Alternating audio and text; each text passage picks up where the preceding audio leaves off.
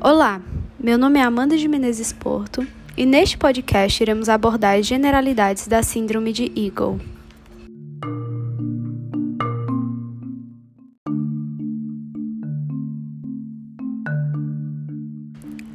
A Síndrome de Eagle caracteriza-se por uma alteração do processo estiloide do osso temporal quando este está alongado ou quando o ligamento estiloióide calcifica-se, une ou bilateralmente.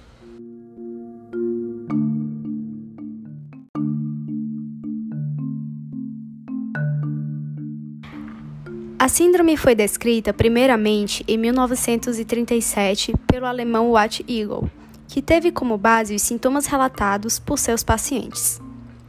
Ele descreveu dois tipos de síndromes distintas, a síndrome de Eagle e a síndrome estilo carotídea.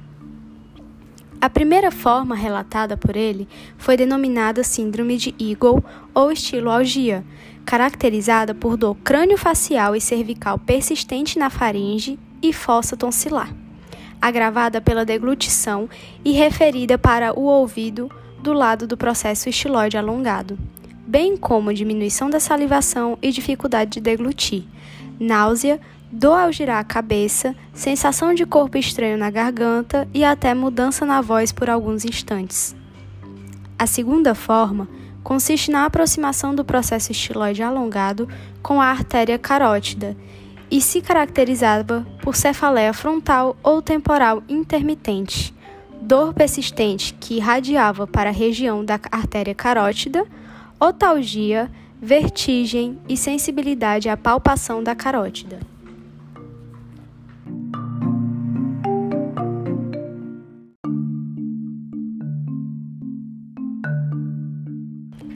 É importante ressaltar que o alongamento do processo estiloide é um sinal patognomônico para essa doença, pois muitos pacientes com achados ao acaso são assintomáticos, podendo haver também diferentes apresentações da mesma.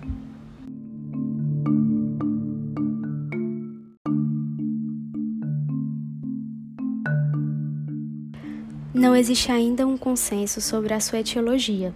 Porém, há várias teorias, como o alongamento congênito decorrente da persistência de um folheto embrionário cartilaginoso, a calcificação do ligamento estilioide, resultando em um processo estiloide alongado, a formação de um tecido ósseo na inserção do ligamento estilioide e a presença de fibrose pós-tonsilectomia são considerados como os fatores causais.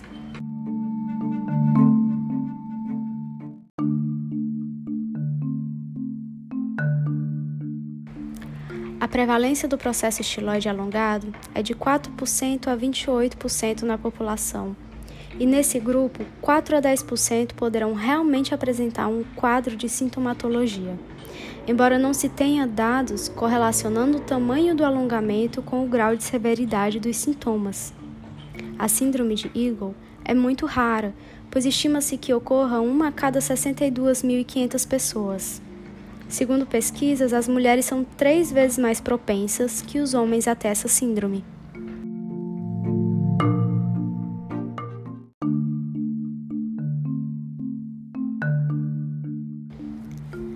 Relativo à anatomia, o processo estiloide é uma estrutura óssea delgada e pontuda, que se projeta para baixo e para frente da face inferior do osso temporal.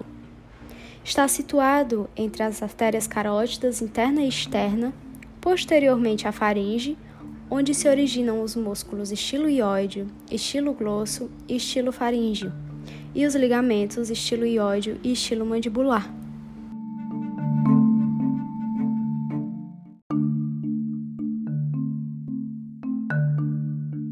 O seu comprimento normal situa-se entre os 25 e 30 milímetros, podendo variar de pessoa para pessoa e até mesmo entre os dois lados do mesmo indivíduo. Quando os processos excedem essa média, atribui-se o termo alongamento. Logo, entende-se por processo estiloide alongado quando há uma alteração no comprimento ou a persistência de cartilagem que conecta o osso temporal e cresce de forma normal, sendo convertida assim em osso.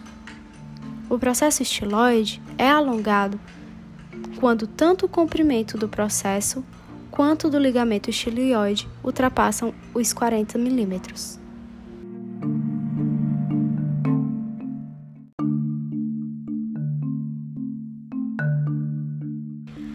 Apenas enfatizando a sintomatologia, algumas manifestações da síndrome são dor de garganta, dor de ouvido, disfagia, que é a dificuldade de engolir, odinofagia, que é a dor ao engolir, dor facial, cefaleia, zumbido, trismo, que é a dificuldade ao abrir a boca, dor não específica ao mudar a cabeça de posição, redução da acuidade auditiva e a sensação de corpo estranho através da faringe.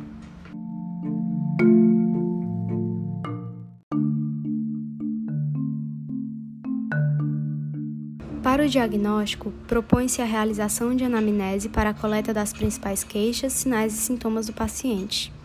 Em seguida, a realização de um exame físico, que consiste em apalpar a fossa tonsilar com o dedo indicador, na intenção de identificar o processo estiloide com a boca do paciente semiaberta. Assim, uma firme estrutura encontrada nessa região indica um alongamento do processo estiloide. A exacerbação da dor na realização desse exame clínico, seguida de um alívio dos sintomas após a injeção anestésica na fossa tonsilar, confirma o diagnóstico. O fechamento do diagnóstico é realizado então com a solicitação e observação de radiografias lateral de mandíbula ou panorâmica que evidenciarão a presença do processo estiloide alongado.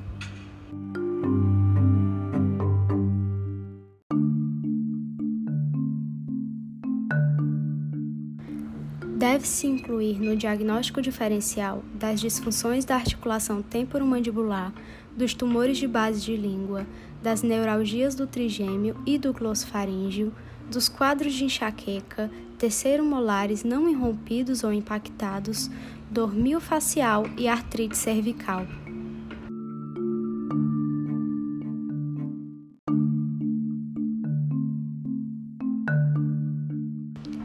O tratamento da síndrome de Eagle pode ocorrer de duas formas: farmacologicamente ou cirurgicamente, ou de ambas associadas. A escolha do tratamento geralmente depende do grau de desconforto do paciente. Em várias situações, não se necessita de intervenção alguma para realizar o seu tratamento. Porém, nos casos mais leves em que o paciente faz queixa de dor, existe a opção de fazer injeções locais de corticosteroides para aliviar os sintomas.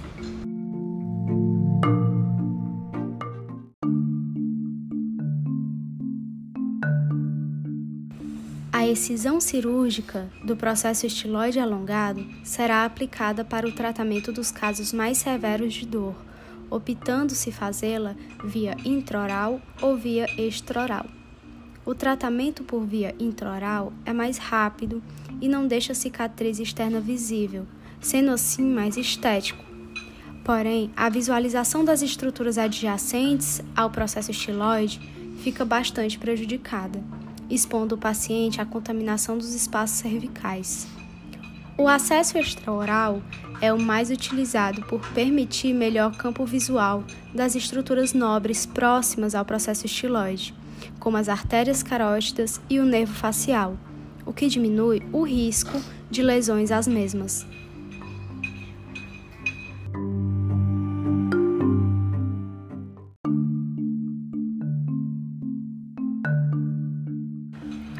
Por fim, gostaria de agradecer a todos que escutaram tão atenciosamente esse podcast.